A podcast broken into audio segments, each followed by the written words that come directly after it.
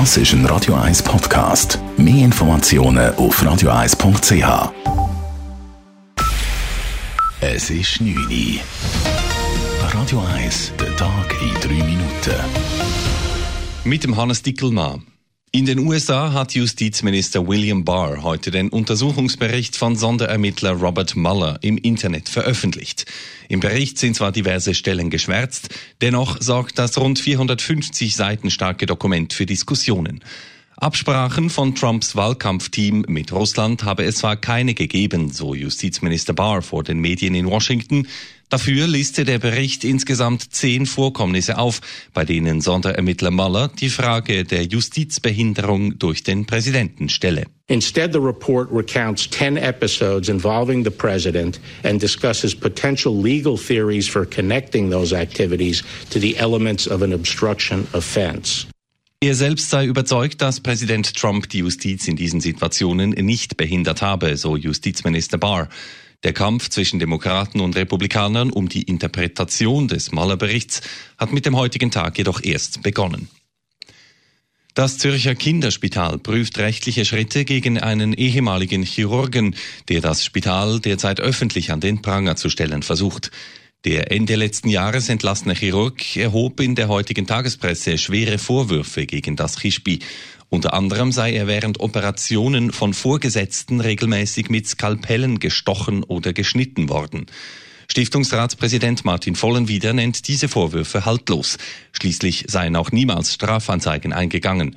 Man prüfe nun aber im Gegenteil, ob die Aussagen des ehemaligen Angestellten nicht rufschädigend seien. Wir müssen es zuerst mal analysieren, was ist genau konkret äh, der Vorbehalt oder der Vorwurf und nachher müssen wir herausfinden, was können wir machen. Macht es Sinn, dass man etwas macht? Also das muss man jetzt sauber analysieren und unter der Voraussetzung, dass irgendwann einmal sich das noch tatsächlich ergibt, dass die Strafanzeigen existieren.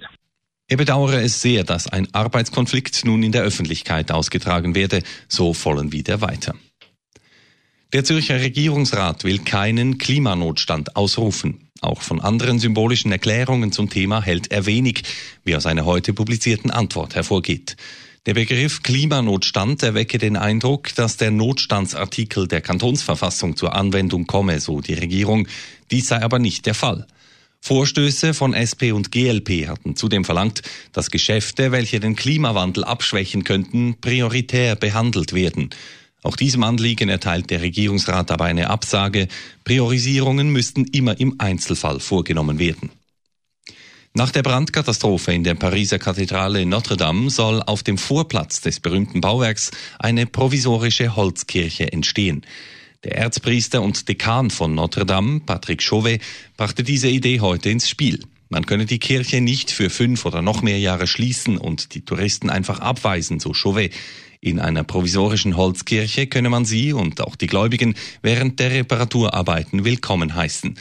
Auch die Pariser Bürgermeisterin Anne Hidalgo unterstütze diese Idee, so der Priester. Präsident Emmanuel Macron empfing derweil heute rund 300 Feuerwehrleute im Élysée-Palast und dankte ihnen für ihren gefährlichen Einsatz während des Brandes vom Montagabend. Radio 1 Wetter.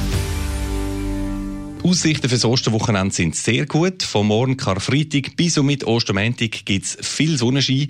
In der zweiten Tageshälfte jeweils nur mit ein paar harmlosen Quellwolken. Die Temperaturen steigen mit der vielen Sonne jeden Tag auch zuverlässig bis auf 21 oder 22 Grad. Das war der Tag in drei Minuten.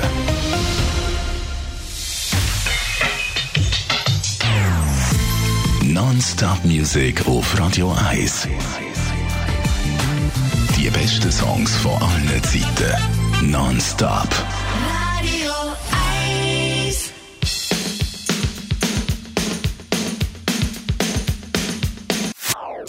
Das ist ein Radio 1 Podcast. Mehr Informationen auf radio1.ch.